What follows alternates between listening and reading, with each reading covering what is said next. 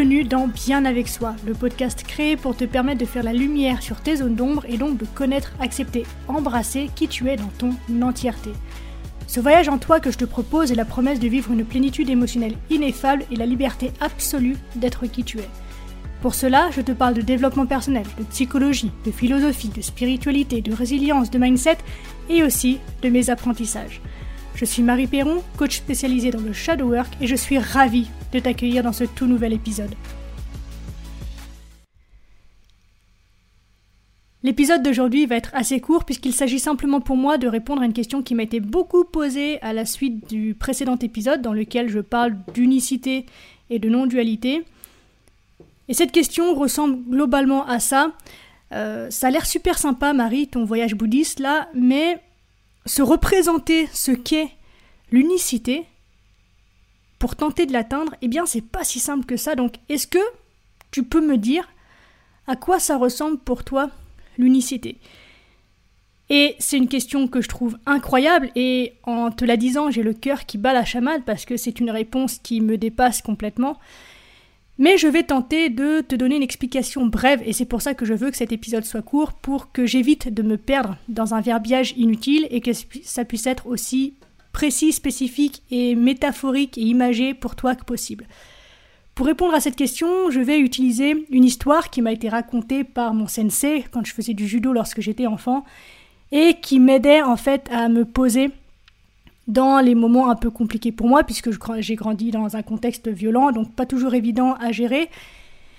Et c'est une pratique méditative que m'a transmise donc mon sensei de judo à l'époque et qui me permettait justement de me perdre, c'est le sentiment que j'avais en tout cas à l'époque, dans cette notion d'unicité de tout et le bien-être que ça pouvait m'apporter dans ces moments en fait où j'avais besoin de pouvoir simplement m'évader et me sentir bien et me sentir en vie malgré ce que le monde extérieur pouvait me renvoyer.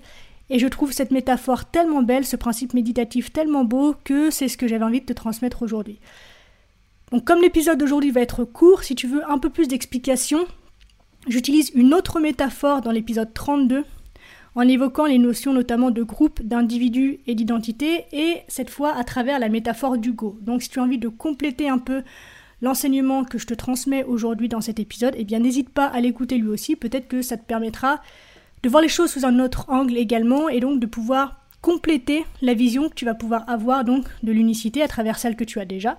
J'espère que tu as quand même commencé à développer la tienne et à travers du coup celle que je vais pouvoir t'apporter aujourd'hui. Donc, la métaphore transmise par mon sensei est issue, si je ne me trompe pas, parce que ça fait quand même un bail maintenant, de la philosophie hindouiste et bouddhiste, d'ailleurs je crois que les deux l'utilisent beaucoup, c'est la métaphore de la vague et de l'océan. Et comme je l'ai dit, donc, on la rencontre souvent dans des traditions plutôt méditatives, et c'est une métaphore qui invite et permet de manière très explicite de se voir justement en tant qu'individu comme une vague dans l'océan. Il s'agit ici donc de ne pas s'identifier à la séparation du moi, de l'ego, de la personne, mais au contraire de se sentir relié au grand tout, à l'unité de toute chose, symbolisée ici par l'océan. Si on personnifie cette vague et qu'on lui donne un cerveau, il est fort probable qu'elle l'utiliserait au moins pour se dire, pour se percevoir unique, indépendante, seule, isolée et séparée du reste de l'univers. Et d'une certaine façon, on pourrait considérer que c'est vrai. Prenons par exemple une photo de l'océan sur un plan large et si on choisit de zoomer sur une vague, eh bien il est fort probable que parmi les millions de vagues en création dans l'océan à cet instant précis, eh bien il n'y en aurait pas une seule autre comme elle. De la même dimension, de la même couleur, de la même hauteur, euh, formée avec la même quantité d'eau, avec les mêmes rides à sa surface, avec la même quantité d'écume, avec la même composition organique à l'intérieur, peut-être même qu'elle aurait un surfeur sur le sommet de son crâne et donc pourrait se considérer et se voir littéralement, réellement, comme différent de toutes les autres, et se sentir séparé et donc triste de cet isolement. Bref, à ses yeux, cette vague est absolument unique.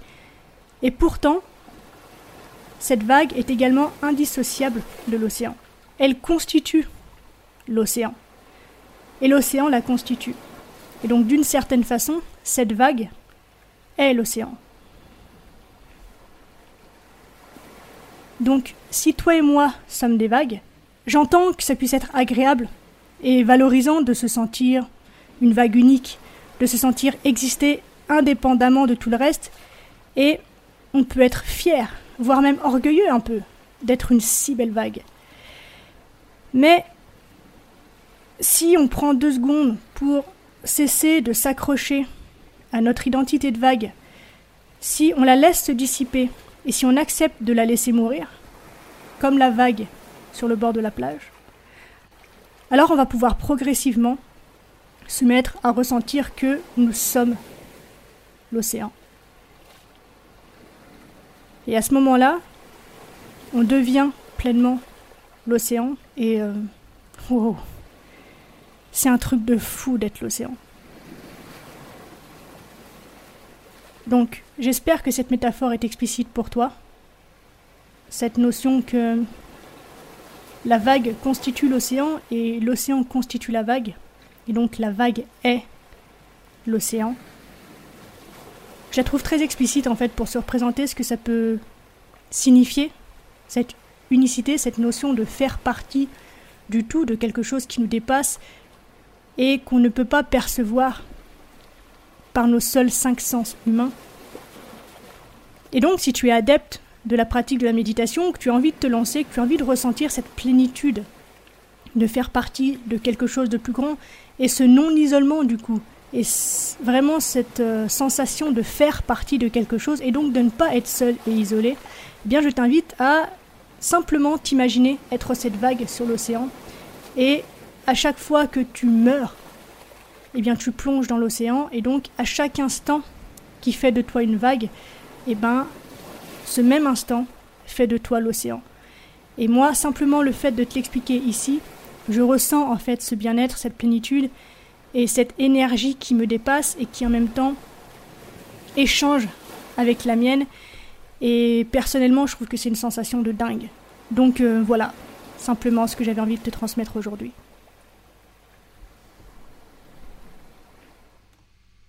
On arrive déjà à la fin de cet épisode. Merci de l'avoir regardé jusqu'au bout.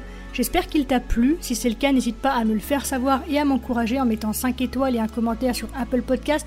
Les témoignages, les interactions, ça m'aide à rendre le podcast visible et donc disponible à un plus grand nombre de personnes et c'est vraiment super important pour moi.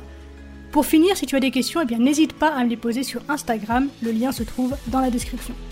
On se retrouve très vite dans un tout nouvel épisode. D'ici là, bien sûr, prends soin de toi, Sois reconnaissant envers la vie et surtout n'oublie jamais que tu es la personne la plus importante de ta vie et que de ce fait, tu mérites ce qu'il y a de meilleur.